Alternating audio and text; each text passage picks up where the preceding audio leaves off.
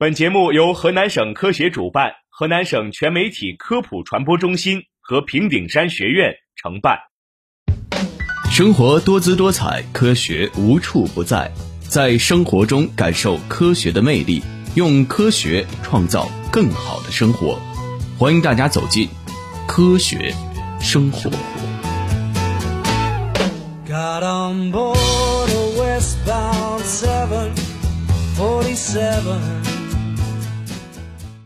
我是主持人韩礼，我是天悦。一会儿你有事儿吗？没事儿，我们约小李一起去吃海鲜吧，我好想吃啊！啊，你不知道小李他最近得了甲状腺结节吗？嗯，是因为他身体缺乏碘了吗？这人体碘缺乏或者碘过量都会引起甲状腺异常，导致甲状腺结节的形成。碘缺乏会影响甲状腺激素的合成，尤其啊是对女性。人体所需要的碘主要来源于饮用水和食物，如果长期食用含碘量较低的食物，就会出现碘营养不良，会影响人的生长发育。所以，碘缺乏病常常是地方性的。缺碘呢，对不同年龄人群都有不同程度的影响。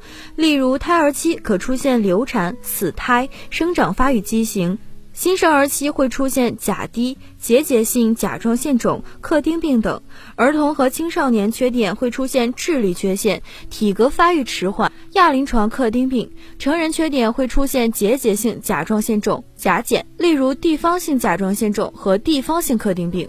目前啊，防止碘缺乏最好的方法就是食用合适的碘盐，其次是可食用富含碘的食物，比如紫菜、海带、海鱼、海蜇、海参、贝类等海产品，以及鸡蛋和乳类食品等。其中海带含碘量最高，其次为海贝、海鱼类。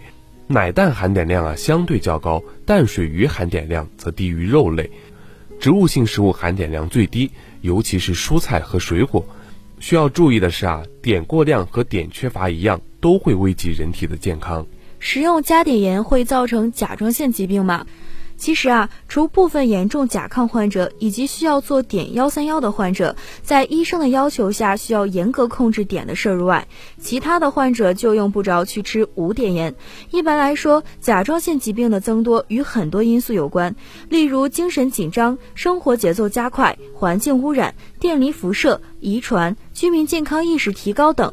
单纯因为碘过量所导致的甲状腺疾病所占的比例并不高。故将甲状腺疾病增多归咎于食用碘盐增多是不合理的，也是不科学的。如果我们去体检发现了甲状腺结节，最好啊还是要到医院去做一下 B 超，并且找专业的医生评估一下这个结节到底是良性的还是恶性的。如果是恶性的话呢，那就需要治疗了；但如果是良性的话，结节不大，可以观察；结节过大，影响外观或者压迫周围组织器官，出现吞咽困难、声音嘶哑，可以做手术治疗。嗯，没错。一般来说呢，患有甲状腺结节在饮食上没有特别的禁忌，不要过分担心。十字科的一些菜，比如说啊花椰菜、胡萝卜、芥菜等，要尽量少吃，因为里面啊含有硫氰酸。这是一种可能导致甲状腺肿的物质。嗯，是的，所以我们在日常生活中啊，一定要多注意，既不能造成碘缺乏，也不能造成碘过量。